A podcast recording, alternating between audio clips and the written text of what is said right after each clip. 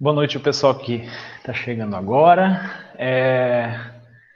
Como vocês sabem, é, nós vamos começar hoje o estudo desse maravilhoso livro, que é o livro Paulo e Estevão.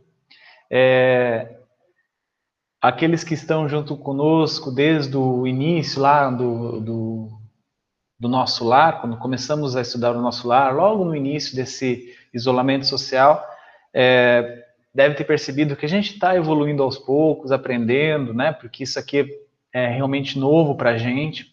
Né? Nós não temos a expertise ainda, mas aos poucos nós vamos aprendendo e vamos aprender uns com os outros. É, antes da gente começar propriamente dito o prefácio, né, feito pelo próprio Emmanuel, eu gostaria de conversar um pouquinho com vocês, tá, sobre como mais a gente gostaria que fosse esse estudo do livro Paulo Estevão. É, no livro Nosso Lar, a gente trouxe um estudo, é, eu e a Rita acabamos sendo é, facilitadores, né, a maioria, parte do, maior parte do tempo, trazendo slides, é, principalmente o slide, para mim, serviria mais como um, um porto seguro, né, porque eu divago muito fácil e eu tenho medo de me perder, então eu sempre usava o slide, é, mas para este livro, é, eu estava conversando com a Rita e a gente está tentando fazer de uma maneira diferente. Né? É, quem já leu o livro Paulo e Estevão? Completo. Leu todo o livro, assim, leu mesmo, é, não estudou como a gente vai fazer aqui, mas quem já leu aqui, é, pode levantar a mão ou abrir o microfone e falar, né? É, para quem Francisco dentro do carro é, para quem gosta né é, quem gostou do livro, é um livro maravilhoso, eu me emocionei várias vezes é, quando eu li ele, né, vai entender do que eu estou falando. Ele é um livro que mexe muito com as emoções, né, mexe muito conosco. É, eu, é, quando eu li a primeira vez, né, é, não, ele mexeu comigo, mas a minha visão acho que era muito infantil. Quando eu li a segunda vez, no ano passado, que nós tivemos uma série de palestras sobre esse livro, né, Paulo Estevam, é, foi uma coisa transformadora para mim. Eu acho que eu dei um passinho, né, um passo a mais na minha melhora. Né? Eu acredito que foi um passo importante e eu comecei a entender algumas coisas do Evangelho e que ele deveria ser aplicado na minha vida. Né? Eu acho que esse livro ele é um divisor de águas realmente, quando você realmente lê com o coração e começa a compreendê-lo. É... Assim, no, no livro Nosso Lar, nós tivemos mais essa questão de apresentador, né, apresentar PowerPoint e tal. O estudo Paulo e Estevão, a gente gostaria que ele fosse um pouco mais é, uma roda de conversa, ao invés de ser uma aula, ao invés de ser uma explicação, é, para que a gente pudesse conversar sobre aquilo que a gente vai ler no, é, nas páginas que o Emmanuel escreveu. É claro que a gente vai buscar as, as informações que estão inseridas dentro daquele contexto, é, as minúcias que o Emmanuel deixa, aquelas dicas, né? Porque a gente não pode ter a visão infantil de achar que o Emmanuel escreveu alguma coisa ou colocou alguma palavra no livro, nos livros que ele escreveu é, de bobeira, né? É, é, isso é uma visão que, para quem não conhece a, a, a, obra do Emmanuel, pode ter esse, essa percepção, e isso não acontece. Emmanuel é um escultor de palavras. Tudo que ele coloca é informação útil. Tudo que ele coloca serve né, é, para nos guiar.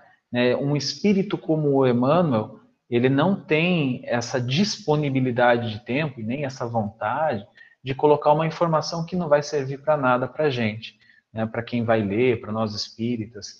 Então, a gente vai estudar aos poucos, vai sim extrair informações importantes, comentários importantes, mas o mais importante de tudo é que nós participemos. Né? Então, que é, vocês coloquem sua opinião, a sua visão, o seu entendimento, né? porque a gente, nesse livro, né, para aqueles que leram já é, claro que vão perceber isso, perceberam, ele mexe muito com as emoções. É um antagonismo de emoções o tempo todo. E aí você percebe, às vezes você cai na cilada de ter aquele, aquela reação que não é muito cristã só no seu pensamento. Então, tudo isso é importante para a gente trabalhar o Paulo e Estevão, tá? É, é claro que quem leu o, o prefácio, né, que é, a gente vai conversar hoje à noite, o Emmanuel já coloca, isso não é um simples romance. Né? Os livros do Emmanuel, por mais que a gente chame, ah, é um romance espírita, é, na boa, eles não são simples romances, né? Aquilo, como eu falei, as palavras estão lá para trazer ensinamento, para trazer informação.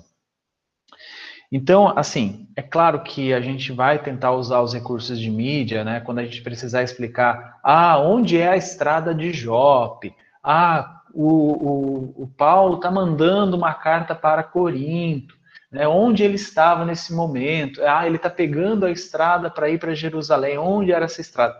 A gente vai trazer isso, os recursos para isso, e mostrar no mapa. Né? Claro que isso vai enriquecer muito o estudo, né? vai enriquecer muito a nossa conversa. Mas, é claro, a gente não pode esquecer que esse é um livro sobre Paulo de Tarso. Então, o Evangelho é aplicado no dia a dia, na prática do apóstolo dos gentios. Tá? É, assim, quem quiser, né, eu acho que é muito importante que nós é, pudéssemos manter as câmeras ligadas, eu acho que isso é interessante, né? Não, quem quiser deixar desligado, ok, não tem problema, mas para que essa seja uma roda de conversa mesmo. Se quiser deixar um microfone ligado, desde que não dê interferência, microfonia, né? Eu acho interessante também para que a gente possa, olha, Juliano, é, eu, eu vi isso nessa parte, achei muito interessante. Meu sentimento foi esse quando o Paulo olhou para Abigail. Então, e eu acho que isso vai ser muito enriquecedor, tá? Caso você queira deixar o microfone é, desligado, é só a, abrir o, o, momento que você for falar, para falar e, e acenar com a mãozinha. Bom, enfim, a gente vai desenvolver as nossas técnicas aqui para a gente participar, tá? E é claro, é, se vocês quiserem dar alguma sugestão de como a gente vai conduzir, porque como eu disse, a gente ainda está aprendendo a mexer nessa nova ferramenta. Né? As, todos os nossos estudos vão ficar gravados, vocês vão poder consultar a qualquer tempo, tá? E é claro, é, todos aqui estão aprendendo juntos. Então, se vocês tiverem alguma dúvida e a gente não souber responder, a gente vai buscar, mas da mesma forma vocês também podem buscar, né? Porque tem bastante literatura aí para a gente aprender uns com os outros.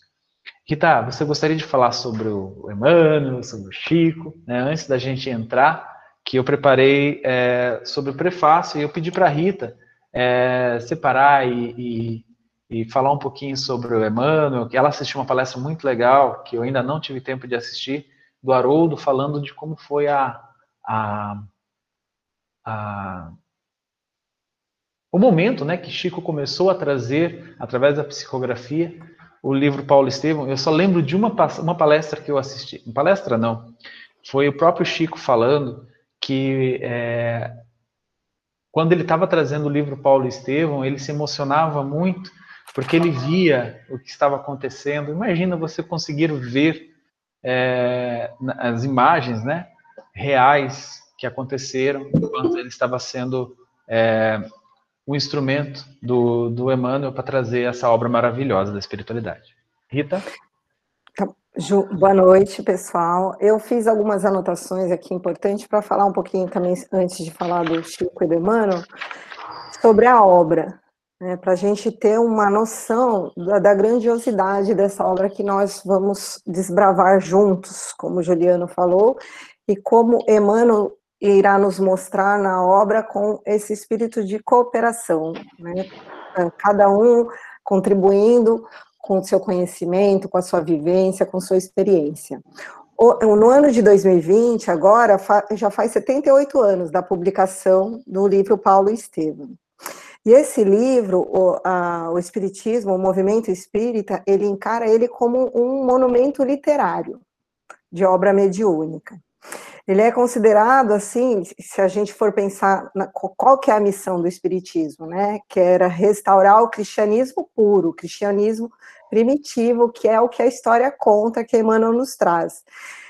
E se a gente for tirar a principal ação que, dos espíritos para a reinstauração desse cristianismo, que foi a codificação, né, o Pentateuco de Kardec, nós poderíamos ousar em falar que a segunda principal ação foi essa obra, Paulo e Estevão. Por quê? Porque nessa obra, além de retratar toda a história do cristianismo, ele retrata também, ele traz para a gente todas as lutas, todas as batalhas de, de personagens muito importantes. Pedro, João Evangelista, Estevão, do Tiago, é, do próprio Paulo, de Barnabé, de Ananias, e assim, ele mostra as lutas que todos eles passaram, as batalhas internas que eles tiveram, os desafios que eram para eles naquela época ser cristão, e, e, além dos desafios né, com as autoridades, os desafios interiores, que é isso que a gente tem hoje. É, a dona Ivone Pereira, que todos nós conhecemos, né, que é uma excelente médium, ela fala que, que, pelo que ela já recebeu dos espíritos, que uma obra como Paulo Estevam é, vem para a Terra a cada mil anos. Então, a gente imagina o preparo espiritual, né, o preparo da espiritualidade, todo o trabalho em conjunto que teve de Emmanuel e e que Emmanuel nunca trabalhou sozinho, Emmanuel sempre trabalhava com, com vários espíritos cooperadores para poder trazer essa obra né, para a gente. Uma coisa que eu acho importante a gente falar também é que Emmanuel, é, ele, não sei se vocês sabem, é, durante dois anos ele tirou licença da mentoria do Chico para poder ajudar Estevam, que é um dos personagens do, do livro. É, o Estevam veio até Pedro Leopoldo pedir para que Emmanuel tirasse essa licença, porque o Estevam precisava é, saldar algumas dívidas com algumas pessoas que estavam ligadas à terra e ele precisava dessa ajuda de Emmanuel. Né? Então a gente começa a perceber o quanto a vida dessas pessoas, inclusive do próprio Emmanuel, estavam interligadas, né? E aí a gente vê como as nossas vidas estão interligadas também, né? Estamos aqui já há alguns meses estudando, vai saber, né? O que, que a gente já não andou fazendo junto por aí. E que quando Emmanuel retornou dessa, desses dois anos junto com Estevam, dessa missão, ele veio e falou para o Chico que eles tinham um mês, um mês e pouquinho, para poder fazer, é, para poder escrever esse livro. Né? Então, imagina o Chico, o Chico, na época, funcionário público, trabalhando muito, não tinha tempo. Então, o Chico psicografou Paulo Estevam nas horas do almoço dele, nas horas do lanche e em muitas noites, de madrugada. Então, ele passou praticamente um mês, um mês e pouquinho, sem dormir direito, dormindo três, quatro horinhas por noite para poder dar conta desse trabalho incrível. E aí Humberto de Campos, né, ele fala para gente num livro que eu não me lembro o nome agora, que enquanto Chico psicografava Paulo Estevam, um dia Humberto de Campo em espírito, tá, gente, caminhando em Pedro Leopoldo, encontrou Simão Pedro numa praça em Pedro Leopoldo. E Simão Pedro o apóstolo. E aí ele ficou surpreso. Você é o Simão? Ele falou: sim. O Simão Pedro o, apóstolo, o Pedro falou: sim, sou eu mesmo. Nossa, mas o que. que... E, tá, e, na época estava tendo uma convenção de espí, é, espírita na região tal. Ele falou: ah, o senhor veio aqui para acompanhar a convenção? Ele falou: não, eu vim ver a obra de Ismael. Ismael é o protetor do Brasil. E também conhecer, acompanhar o Francisco Cândido Xavier, que estava nesse processo de psicografia. Bom, mas resumindo, gente, a vida deles, tanto de Emmanuel como de Estevão, a gente vai ver depois que tem toda um, um, uma cronologia de obras, como o Ju falou, que, que são intitulados como romance, mas para Emmanuel tudo tem um, um, porquê. Então a gente vai ver é, depois de Paulo Estevam, vem há dois mil anos, e aí a gente vê que Emmanuel encontrou com Paulo no final da vida dele, na época que ele era o senador Públio Lentulus. Então, é, a gente percebe que a vida desses personagens todos, tanto do próprio médium, o tempo todo andavam é, entrelaçadas. Enfim, o que eu queria falar para vocês, antes de entrar aqui e falar um pouquinho de Emmanuel de, do Chico, é que nós precisamos é, lembrar, que eu acredito que o Ju vai falar aqui, que é nesse, a gente precisa aprender esse espírito de cooperação, aprend, porque a gente vai perceber que sem, sem Estevão não tinha Paulo, então a gente vai ver que na nossa vida algumas pessoas são muito importantes para nós, que vão semear, semearam coisas boas ou até coisas que em algum momento a gente achou que era ruim, mas lá na frente a gente vai perceber que são que foram coisas incríveis e para o nosso crescimento.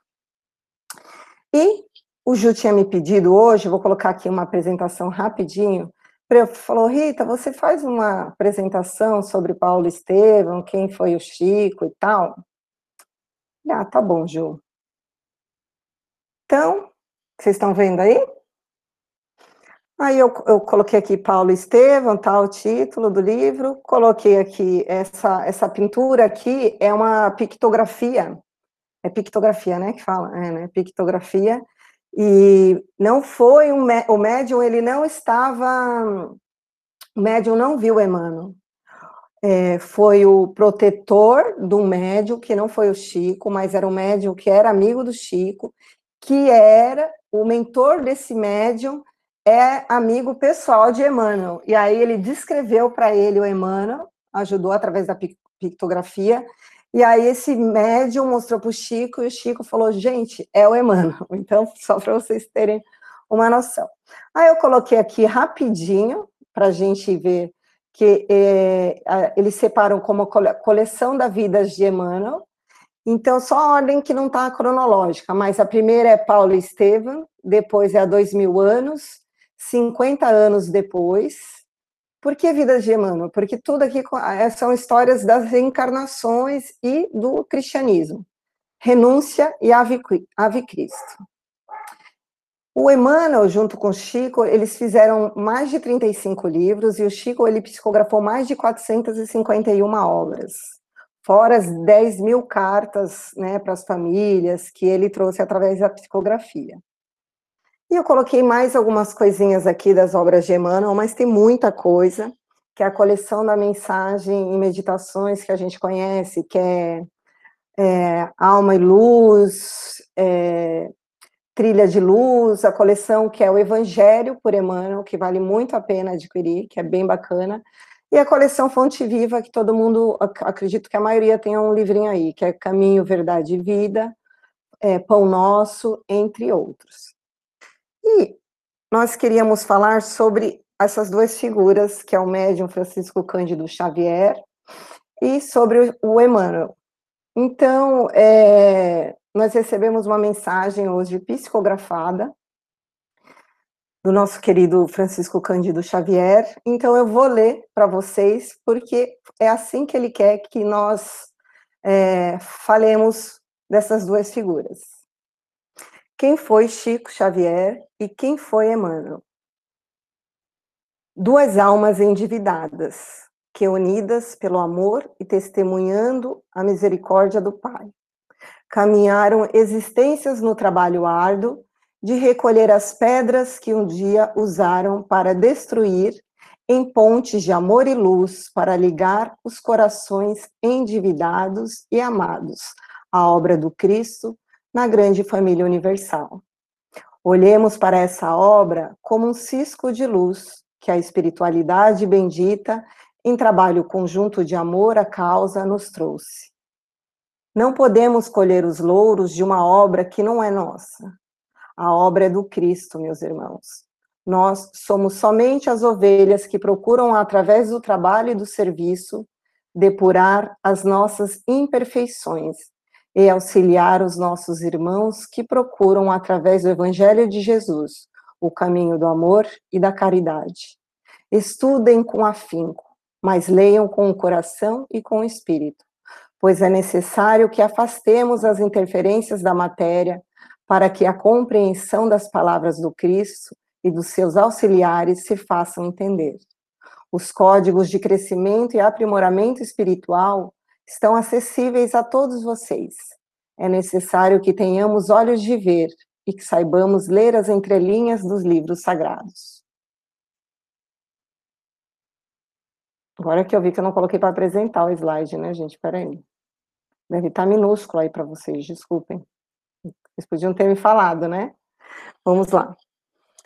Emmanuel, em seu espírito de cooperador, nos trouxe com muita dedicação esta obra de aprofundamento das vivências dos cristãos do primeiro século.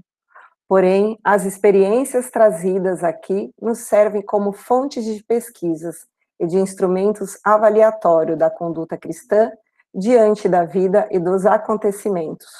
Usemos o estudo para isso, para nos auxiliarmos na caminhada árdua, porém necessária para o aprimoramento. Lembrando que todos os personagens ali presentes testemunharam o verdadeiro propósito do cristianismo na Terra, que é a vitória sobre nós mesmos, a renúncia do nosso egoísmo e da nossa arrogância, para alcançarmos a verdadeira redenção diante do Mestre Jesus, que é a ascensão do nosso espírito na obediência e vivendo na concordância às leis divinas. Vibremos e saudemos ao Cristo pela oportunidade de lutas, batalhas, aprendizados, recomeços e conquistas que todos nós temos. Aproveitem mais essa chance que os céus estão concedendo a todos vocês e que Jesus nos ampare nesse estudo. Amém. Então, aqui a gente percebe a grandeza dessa obra e a nossa responsabilidade diante a esse estudo. Né?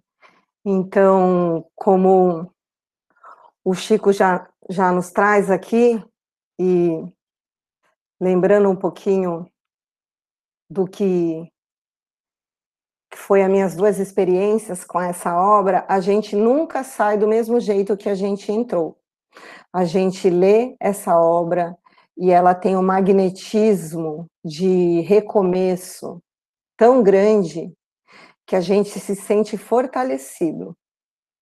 Que é esse espírito que o Chico fala, a gente se sente próximo do Cristo e com uma força para crescer que é impressionante. Então, eu tenho certeza que todos nós cresceremos juntos.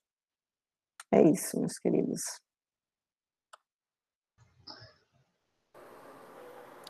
Ô Ju, eu posso contar uma situação? Claro, Cássia. Fica à vontade. então, é assim. Já tem algumas semanas, alguns, alguns aqui já, já sabem disso. Já tem algumas semanas que durante as horas da noite é, nos reunimos na casa espírita em desdobramento. É, os trabalhadores encarnados e desencarnados fomos convocados para uma grande reunião. Nesta reunião, e tinha lá todos os dirigentes e trabalhadores da Siena. Eles estavam, os dirigentes espirituais também, é, eles estavam assim numa mesa muito grande, devia ter mais ou menos uns 15 metros essa mesa, né, no nosso palco. Óbvio que o nosso palco é, não era tão pequeno como é. E entre esses que ali estavam, estava também André Luiz, junto com todos os outros dirigentes espirituais da nossa casa. E a reunião era para organizar o futuro da cena. Então, assim, é, entre muitas coisas que foram discutidas, é, se falou muito a respeito do estudo. É, porque a nossa casa é uma casa de estudos espírita, né? Então, nós é, primamos pelo estudo, pelo conhecimento, porque só isso pode nos dar base para a autotransformação. E todos esses grupos de estudo que a nossa casa tem é, ajudam demais nessa, nesse trabalho aí, né, individual de cada um de nós. E o quão sério é esse trabalho de estudo. Então, que a gente possa de verdade aproveitar todas essas oportunidades. Gente, nós, é, trabalhadores da nossa casa, nós sentimos a presença amorosa é, constantemente de espíritos abnegados e já muito conhecidos pelo meio espírita. Porém, a gente não fica divulgando nada disso para não acharem que há uma soberba no, nos nossos trabalhadores, né? Mas existe o trabalho e Jesus disse que ele estaria presente nos fortalecendo e nos inspirando. Então, vamos de fato pegar com firmeza, com, com gosto, com vontade a oportunidade que a gente está recebendo. Porque a gente pode fazer tudo isso da nossa casa, né? cada um aonde tiver. Tem gente de tantas cidades aí espalhadas participando dos grupos de estudo, até de outros estados. Então, vamos pegar com afinco, com, com gosto, sabe? A oportunidade. É isso que eu queria contar. Obrigado por contribuir, Cássia. E uma coisa que eu esqueci de estar tá anotado aqui na minha, minha folhinha, né, no caderno, é, no início, como vocês podem imaginar, nós temos bastante citações né, na, na Bíblia comum, né, é, no Atos dos Apóstolos, nas cartas que Paulo deixou né, aos Efésios, aos Coríntios, e a gente vai fazer bastante referência a isso. E é claro que seria muito interessante se vocês, quando virem algo desse tipo, é, fossem consultar também. A gente vai tentar trazer, mas a gente não é assim. É, ah, a gente sabe tudo. Eu era católico, mas era aquele católico, né? Quando eu estava na, na, na, igreja, né? Aí, é claro, quando a gente entra no Espiritismo, a gente vê, poxa, não posso perder tempo, vamos aprender. E aí a gente vai acabar estudando, e como diz a Cássia, é, pegando todas essas informações para nos transformar, tá? Então, assim, é, a gente já percebe que toda a equipe espiritual está nos amparando, né? Então, a gente também percebe que vocês realmente querem, né? Estão é, aqui numa segunda-feira estudando com a gente, né? Então, é, vamos abraçar, né? Então, se vocês tiverem qualquer dúvida, nos falem, nos avisem, e a gente vai trabalhar junto. Vamos nos dar as mãos é, para quem já leu o livro, claro que vai entender, a gente vai aos poucos, né? Porque o livro traz muita informação e nós não temos pressa. Somos eternos, esse corpo vai desencarnar, mas mesmo que a gente desencarne enquanto o estudo está acontecendo, a gente continua participando, tá? Estão prometido? Né? Mesmo que eu desencarnar, eu vou estar tá aqui presente com vocês. Nem que seja através de um médium por aí, mas vou estar. Tá. É, vamos começar Ju, acho que a Vânia quer falar alguma coisa. Ah, Vânia, eu não vi você abrir o microfone. Pode falar. É, boa noite.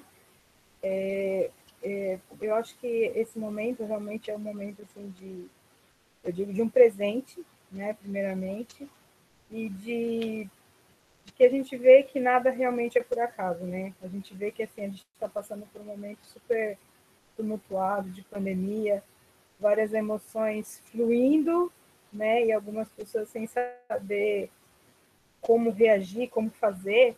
E assim, no logo no início desse livro, o que me chamou a atenção foi assim um dos parágrafos que o nosso melhor e mais sincero desejo é recordar as lutas soberbas e os ásperos testemunhos de um coração extraordinário, que se levantou das lutas humanas para seguir os, no os passos do mestre no esforço incessante.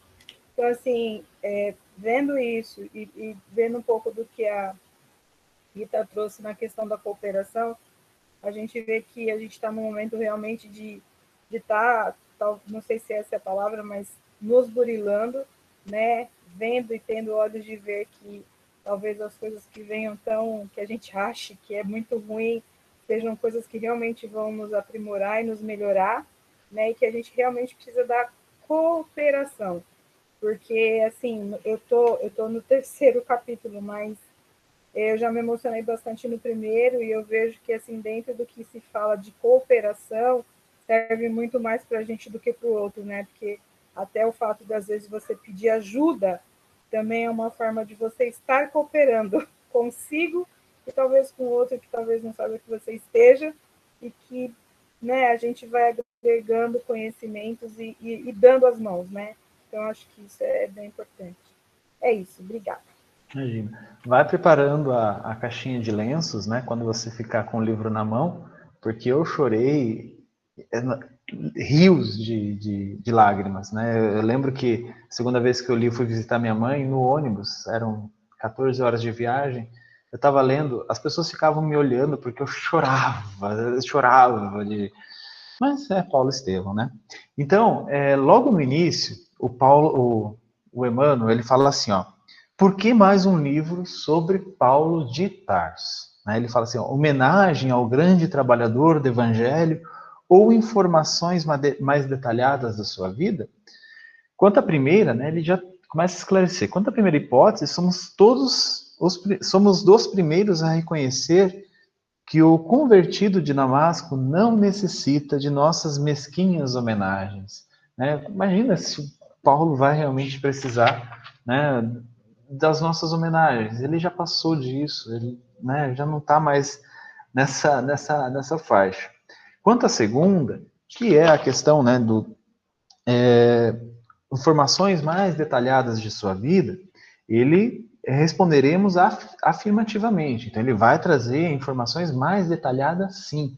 Tanto que ontem à noite eu estava lendo e fui, até comentei com a Rita, eu fui ver sobre Estevão no, na Bíblia, nos Atos, é, os comentários é, da, da igreja, né, da, da, da, igreja católica, que talvez foi a primeira igreja cristã mesmo, né, na, como instituição, e são muito poucos os relatos, e realmente eu nunca lembrei, né, não lembrei do, do, da minha época de, de católico, onde eu fui catequista também, que falava sobre São Estevão. É, é, eu já tinha ouvido falar, mas nunca tinha ouvido a história. E realmente o Emmanuel trouxe muito mais informações, né? É, um, é, é, é uma overdose de tantas informações. É, Ju, é, é, exatamente, porque se a gente é, lendo os, as epístolas de Paulo, a gente tem uma menção de Estevão muito né, breve em Atos dos Apóstolos, e, e não dá para a gente ter uma noção da grandiosidade que foi esse espírito, né? E a gente só consegue perceber isso nessa obra que Emmanuel nos, nos trouxe. E é, exato, e ele fala assim, ó, é, é, responderemos afirmativamente para atingir os fins a que nos propomos. Então, como eu disse, Emmanuel tinha um propósito com, com Paulo Estevam. Não foi simplesmente um romance, não foi um, simplesmente um romance para nos entreter, para nos fazer chorar no ônibus, nada desse tipo. É, ele tem um propósito. Transferimos, o papel, transferimos ao papel humano com os nossos recursos possíveis. Então ele trouxe no papel, né? É, alguma coisa das tradições do plano, dos planos do plano espiritual acerca dos trabalhos contidos é, ao grande amigo dos gentios. Vou colocar só uma coisa aqui que eu achei muito importante. Quando ele fala assim, ó, alguma coisa das tradições do plano espiritual, é, eu lembrei imediatamente do livro Boa Nova, do Humberto de Campos. Humberto de Campos fala exatamente a mesma coisa. Ele fala, olha, o que eu vou trazer para vocês é, são tradições dos planos espirituais.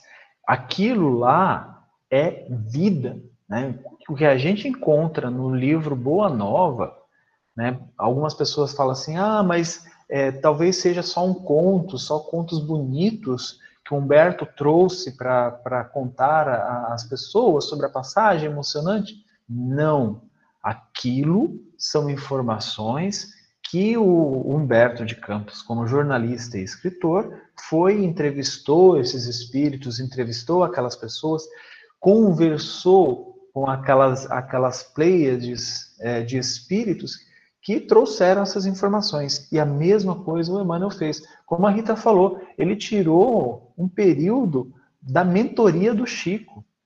O trabalho grandioso que o Chico estava realizando na Terra, o Emmanuel falou: olha, eu preciso de uma licença. Tanto que o espírito que assumiu a mentoria nesse período foi um espírito chamado Vicente. Ele que assumiu essa a mentoria do Chico, né? Porque a gente é, tem que entender o seguinte: todos os livros e mensagens que o Chico trazia passavam por Emmanuel. Né? Então, assim, você tinha que, o crivo do Emmanuel. Né? O Emmanuel era como se fosse o, o, o, o, editor. Né? Você tem que levar, quando você escreve um livro, você tem que levar para o editor, para o editor dar uma olhada se ele vai aprovar ou não, se ele vai imprimir, editar ou não. Né? Então, Emmanuel era isso. É, é já pensou, é, é, André Luiz tinha que chegar lá com, com uns papelzinhos, ó, Emmanuel, dá uma olhada aqui, o que, que você acha? Para que ele fosse aprovado, para o Chico poder psicografar. Né? O, li, o filme é, do Nosso Lar, ele conta um pouquinho disso. Então, essa, esse período, o Emmanuel ficou adquirindo informações, conversando, e é, o Haroldo, o Haroldo Dutra Dias, ele fala que o Emmanuel né, tem como mentor Paulo de Tarso. Né? Então, aquele que, que auxilia Emmanuel, né, claro que é, Emmanuel foi o mentor do Chico, mas Emmanuel também estava aprendendo. Ele não era um espírito perfeito, né? ainda não é, tanto que ele reencarnou. Né? Ele está aqui na Terra, como o Chico falou, antes de, de seu desencarne. É, então, o, o, espírito que, que guiava, né, que auxiliava o Emmanuel, é Paulo de Tarso. Então, por isso, da, da riqueza de detalhes que a gente vai encontrar nessa obra. Ô Ju, é, pegando aí um pouquinho o seu, o seu link, que é importante, que pra, até que para a gente olhe assim para essa obra, que é, é, que Emmanuel ele traz é, no, no, enredo né, do romance, só que está ocultado, então a gente precisa realmente prestar bastante atenção, informações históricas, culturais, linguísticas, geográficas daquela época. Né? Então, é assim, ele tem uma passagem que ele fala que Corinto tinha as ruas suntuosas, né? E aí parece que há pouco tempo os, os historiadores descobriram que as ruas de Corinto eram feitas de mármore. Imagina, mármore. Então, a gente precisa prestar bastante atenção nas riquezas de detalhes e de informações que tem nas entrelinhas do, desse livro. É, isso é importante, né? Esse tipo de informação que o Emmanuel traz, porque imagina, ah, falar que as ruas de Corinto eram suntuosas, eram bonitonas, né? Que era de mármore, que informação, o que isso vai agregar na minha vida? Mas isso é muito importante, por exemplo, para a gente entender por que, que Paulo escreveu a carta aos Coríntios, Coríntios 13. Ainda que eu falasse a língua dos homens e dos anjos, aquela passagem que eu acho mais bonita de toda a Bíblia, é claro que toda a vida de Jesus é linda, mas aquilo ali parece que Paulo estava falando para o coração da gente, né? Então, por que, que ele escreveu essa carta dessa forma apaixonada para Corinto? Por quê? Porque aquelas pessoas que viviam na, na igreja de Corinto, eles já tinham beleza, né? A vida é bela, as cidades belas, né? É, e também, claro, Corinto era uma capital da da prostituição, né? Eles davam muito valor à beleza física, então muito valor ao exterior e nada do interior. Quando ele escreve a carta, né? Ainda que eu falasse a língua dos anjos e dos homens. Então assim, por mais sublime que isso fosse, ainda é exterior. Sem o interior, sem o amor, não seria nada. Então, isso é muito interessante. É claro que a gente vai tentar pegar esses detalhes, gente. Ainda que é espírito lá embaixo, tá? Então a gente vai tentar junto. Né? Não é um espírito igual, sei lá, Haroldo, Décio, Andrei, essa galera do espiritismo atual aí que tá no, lá, lá em cima, né? A gente vai aos poucos aprendendo uns com os outros, um ajudando os outros. E aí o Emmanuel continua, ele fala assim, ó, esclarecemos ainda que não é nosso propósito levantar apenas uma biografia romanceada. Aquilo que eu falei, não é um simples romance. A gente vai encontrar muita coisa aqui. É, o nosso melhor e mais sincero desejo, como disse a Vânia, é recordar as lutas acerbas, né, as lutas dolorosas e os ásperos testemunhos de um coração extraordinário, que se levantou das lutas humanas para seguir os passos do Mestre num esforço incessante. Né? Por que, que eu perguntei para vocês se vocês tinham lido essa obra? Né? A gente, é, eu, eu ficava lendo né, a, a Paulo Estevam, assim, eu ficava assim, Mas por que, que eles estão sofrendo tanto? Né? Por que todo lugar que eles iam acontecia isso? Eu não vou dar spoiler ainda, tá? Porque todo lugar que eles apareciam acontecia isso. Por que com fulaninho de tal não acontece? Né? Então, eu ainda não vou falar quem é o fulaninho de tal, tá? Isso vai acontecer daqui a pouco. Vocês vão ver que o fulaninho de tal não é um fulaninho, não. É alguém bem, bem, bem, bem. Né? E aí ele fala assim, ó, em toda parte há tendências à ociosidade. Aqui ele estava, Emmanuel estava marcando a gente, né? Porque ele fala do, dos cristãos, dos, das igrejas, de todos os movimentos religiosos. Em toda parte há tendências à ociosidade do espírito e à manifestação de menor esforço. Isso aqui é é, sei lá, eu acho que é, caracteriza muitos de nós espíritas. Né? Nós temos essas tendências, e se a gente não lutar com essas tendências, como disse o Kardec, né, quando ele fala do homem de bem, Kardec não, os espíritos, né, que trouxeram a mensagem onde Kardec coloca, né, sobre o homem de bem, aquele que luta, né, para deixar as suas más tendências, para que transformar essas más tendências, e uma dessas más tendências é a nossa ociosidade. Então isso é muito importante. E é por isso que Emmanuel grafou aqui no livro. Para uns, pode falar, Rita. É, no, no Evangelho segundo o Espiritismo, né, no capítulo 3, Há Muitas Moradas na Casa do Meu Pai, o Espírito de São Luís traz uma carta no final explicando o que, por que, que a Terra, o que, que é um planeta de expiação e provas, que é o que a Terra, né, vive no momento. E aí ele fala, na verdade, quais, o que tipos de espíritos que estão habitando. E aí ele fala que são a, a, os espíritos que estão em expiação, que são aqueles que eram muito inteligentes, que foram é, expulsos né, de outros mundos é, que estavam em processos regeneradores. E a maioria são espíritos ociosos ou preguiçosos, né, que estão na passividade e que vão né, com esse espírito de cooperação entre os, os que estão em expiação, que são mais inteligentes, vão auxiliar os preguiçosos com o progresso moral, entre tal. Então a gente percebe, né, que tudo é, é, que Deus ele, ele, ele monta, né, um, um, um, um projeto onde cada um de alguma forma, coopera com um outro.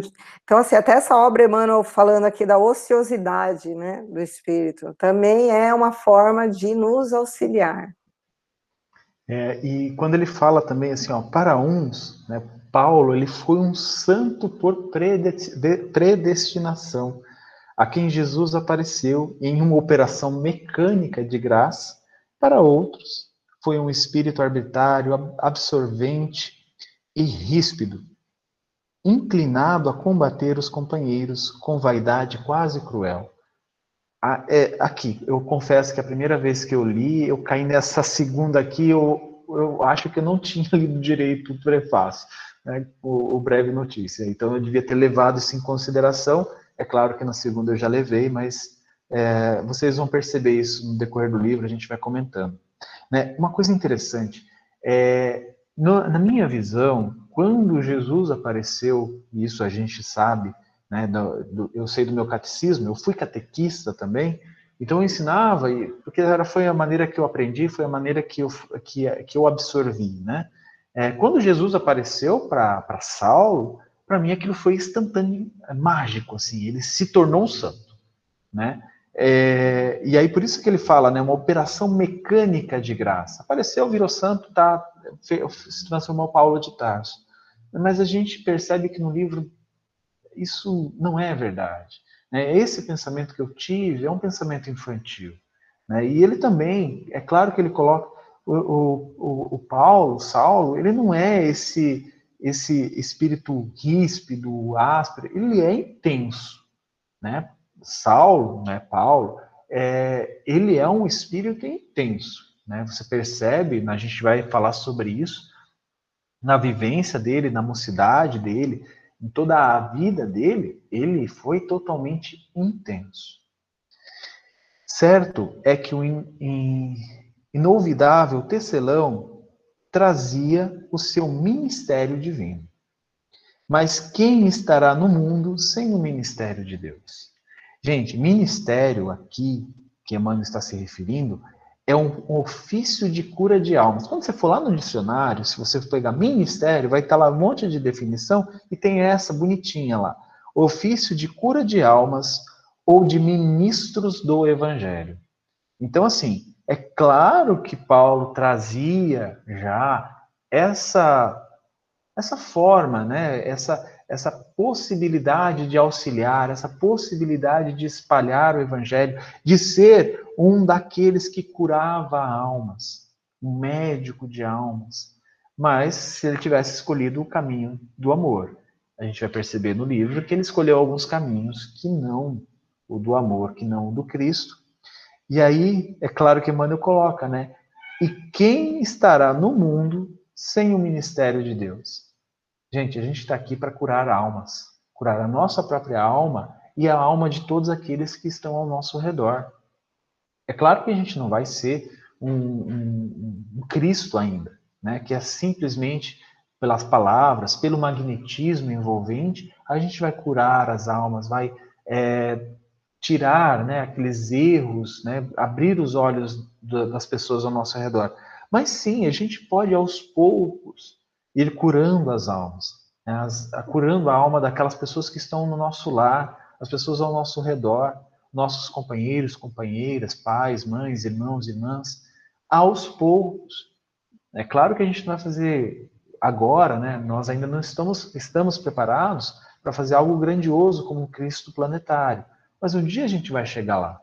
E para que a gente chegue lá, a gente vai ter que assumir o nosso ministério. Como Paulo assumiu, como ele percebeu isso. Né? Ele tinha um ministério.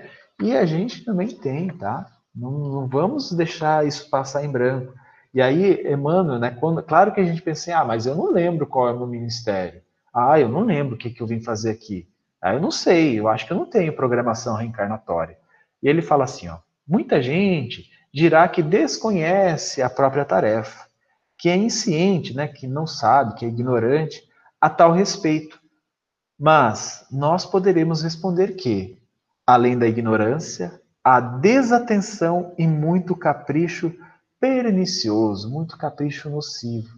Olha a sabedoria de Emmanuel. É claro que vocês têm o um esquecimento, né? É claro que vocês têm a ignorância, isso é não conhecimento mesmo, muitas vezes a gente não tem acesso. Mas há muito mais desatenção e capricho nocivo. Quê? Porque é complicado, gente. Você acha que é fácil a gente conseguir assumir um ministério tão é, grandioso que é o trabalho do amor? É difícil. Por quê? Porque nós temos egoísmo, porque nós temos vaidade, todas aquelas mazelas, filhas desses né, do egoísmo e do orgulho, dentro de nós. E para a gente trabalhar isso, gente, é, é tempo. Né? Como a Rita disse, nós estamos num planeta de provas e expiações e estamos aprendendo a lidar com as circunstâncias de provas e expiações. Logo, logo, a gente vai estar num, num planeta, né, no mundo regenerador, e a nossa, nossas emoções, as nossas atitudes, os nossos pensamentos vão ser de um planeta regenerador. Os mais exigentes ah, advertirão que Paulo recebeu um apelo direto. Né? É, às vezes eu ficava pensando assim, gente, se Jesus aparecer para mim, vai ser tão bom porque vai ser, né, mágico, instantâneo. Mas na verdade, todos os homens menos rudes tem sua convocação pessoal ao serviço do Cristo. Gente, isso aqui, o que Emmanuel está querendo falar, que é sutil. Né? Não é uma coisa assim que vai aparecer no deserto. Eu não vou estar tá nem andando de, de camelo né, para Jesus aparecer. Não é fácil.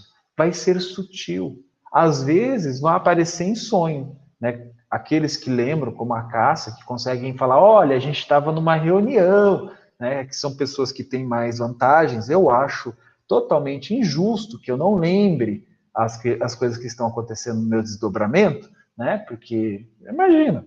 Né, mas eu lembro de uma, quando eu estava chegando à Casa Espírita Sena, que foi que, é, eu já contei essa história, mas eu acho muito legal. Eu sonhei que eu estava indo para uma casa espírita, um monte de gente lá, né, não conheço ninguém, não lembrava de ninguém, e que os mentores falaram, não, vocês vão abrir uma creche na casa espírita. Eu, meu Deus, eu nunca gostei de, de, de criança, assim, sabe? Eu não tenho essa, essa, esse perfil. Não que eu maltrate, não é isso. É que eu não tenho perfil de cuidador de criança, né? Ou adolescente. E aí apareceu isso no meu sonho. Eu acordei e falei, meu Deus do céu, né? Que sonho esquisito e tal. E aí, umas semanas depois, eu fui conhecer a Casa Espírita Sena e acabei ficando lá.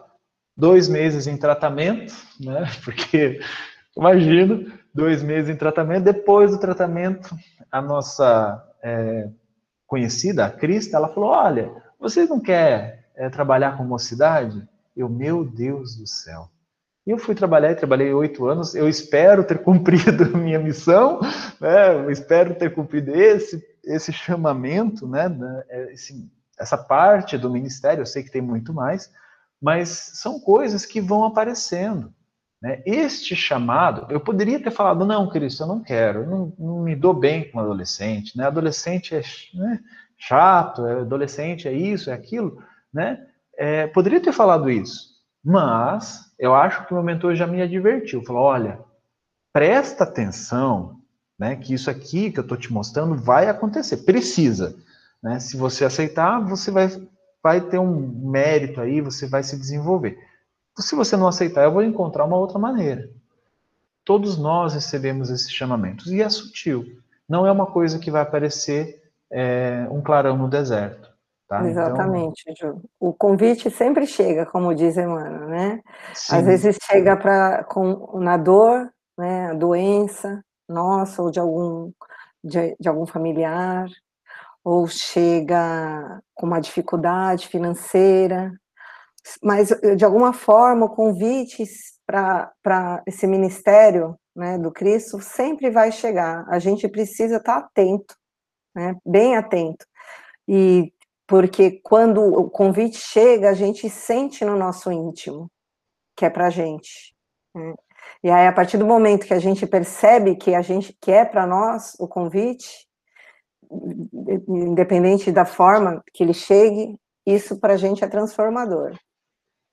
Exato, exato. E uma coisa muito importante, né? Quando Emmanuel estava falando sobre essa questão do convite, eu lembrei de algo, né? Uma passagem que a gente vai encontrar lá em João, no capítulo 1, versículo 35 a 38. Né? Eu não sei se vocês lembram é, dessa passagem, né? É, foi quando João Batista estava com os seus discípulos na beira do lago e Jesus estava passando. E aí eh, João Batista vira seus discípulos e fala: Ali está o Cordeiro de Deus. É isso mesmo? É. Eis aí o Cordeiro de Deus. É... E aí os dois discípulos, né, que estavam com ele, vendo Jesus passar, foram começar a seguir Jesus. Jesus percebeu que estava sendo seguido, virou para os dois e perguntou, né, inquiriu: Que buscais? Né, e quando eu lembro dessas coisas, ou acontece alguma coisa no meu sonho, ou um mentor fala comigo numa câmara, ou aparece um livro inesperadamente em cima da minha mesa, que eu não sei como eles vão parar lá, né? ou simplesmente, nossa, eu acho que tem esse livro na minha biblioteca, acabo pegando. É, eu, eu, eu penso nisso. Né? O que, que eu estou buscando?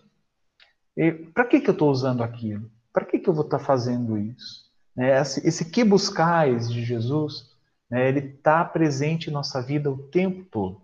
Ele está fazendo essa, essa pergunta né, a, a, esses dois apóstolos, que depois viraram dois apóstolos dele, é, mas não é à toa.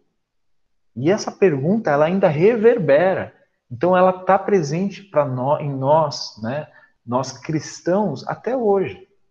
Eu acho que Jesus olha para dentro para gente, assim, chegando numa casa espírita, entrando numa, numa numa sala aqui como, como a nossa, de estudo, e ele está olhando para nós e perguntando: que buscais?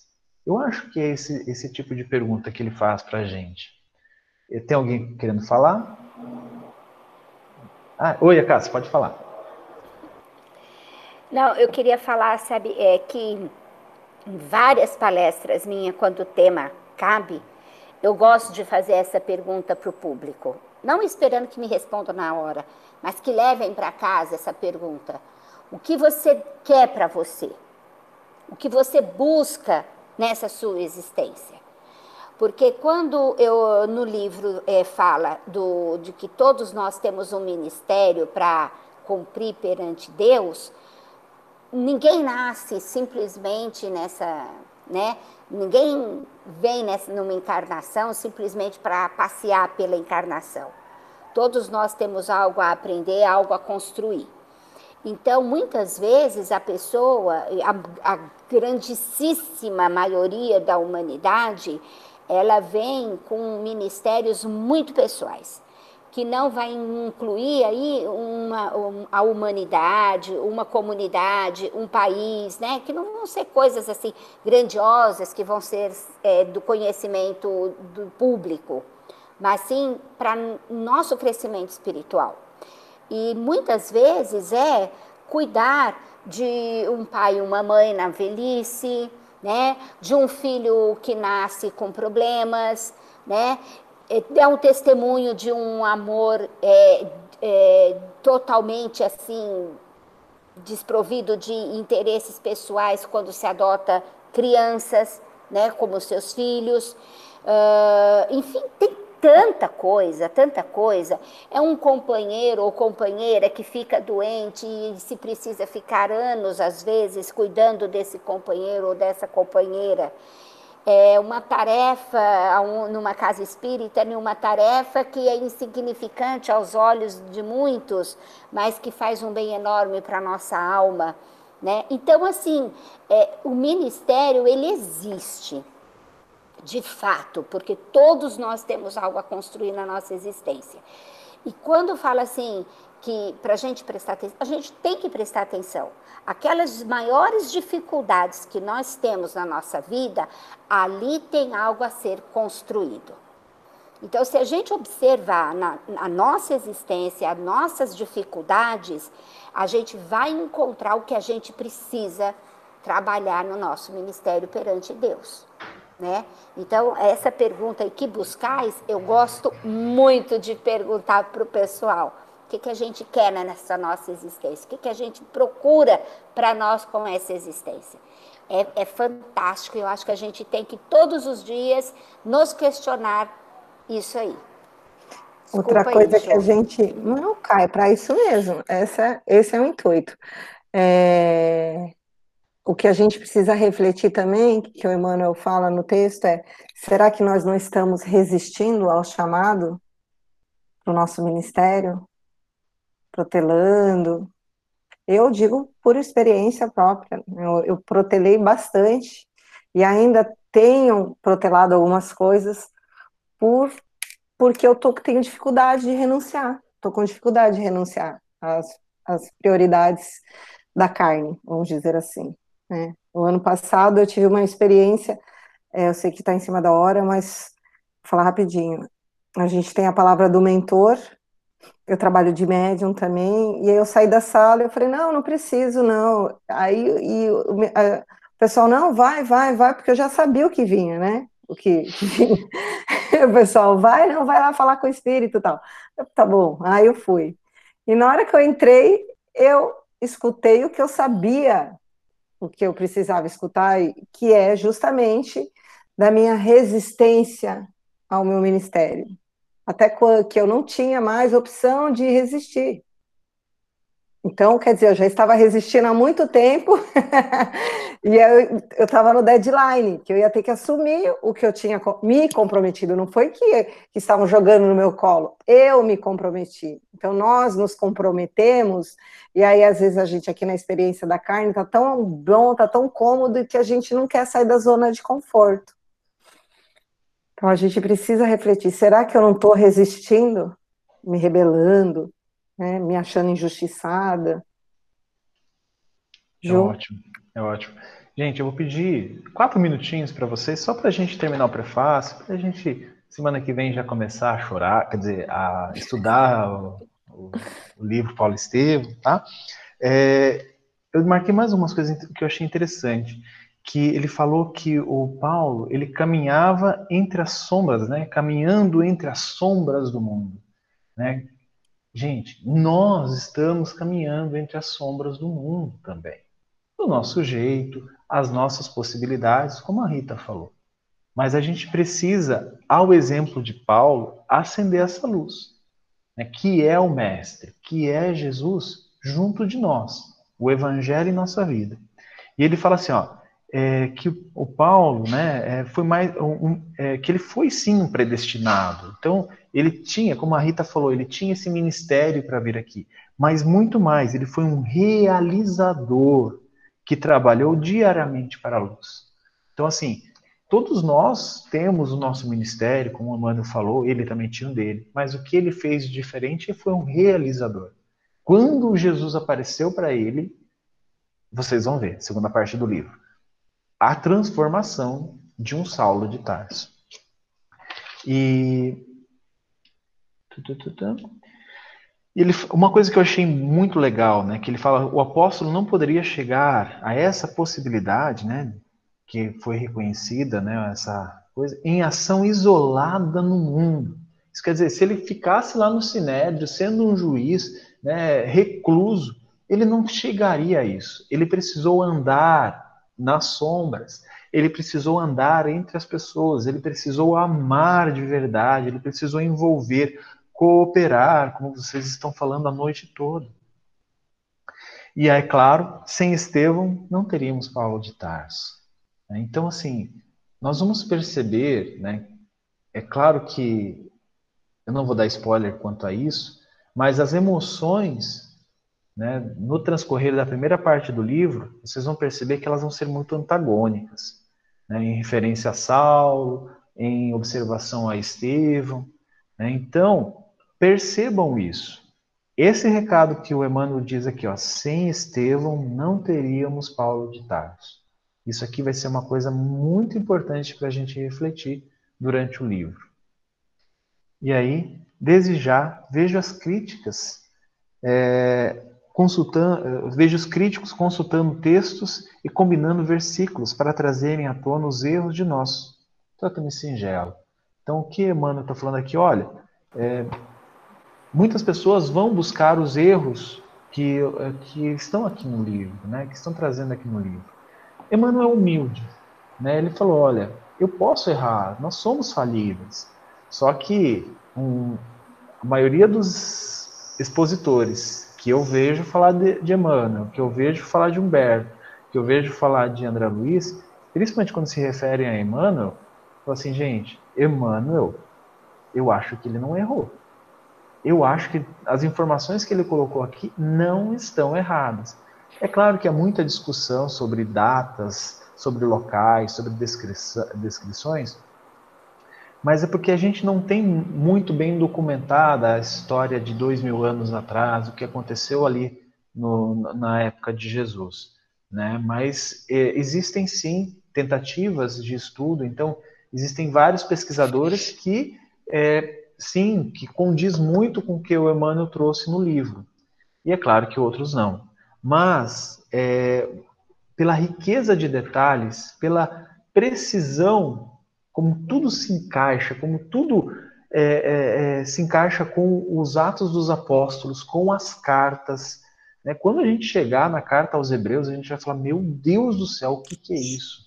Né? Então, é só para vocês entenderem que Emmanuel colocou isso no, no, no prefácio, na breve notícia, como falar: olha, eu posso ser falível sim, né? eu sou falível, mas é um espírito que conviveu com Estevão, que conversa, conversa conversou com Estevão, e, é, é, e tem Paulo de Tarso como seu guia.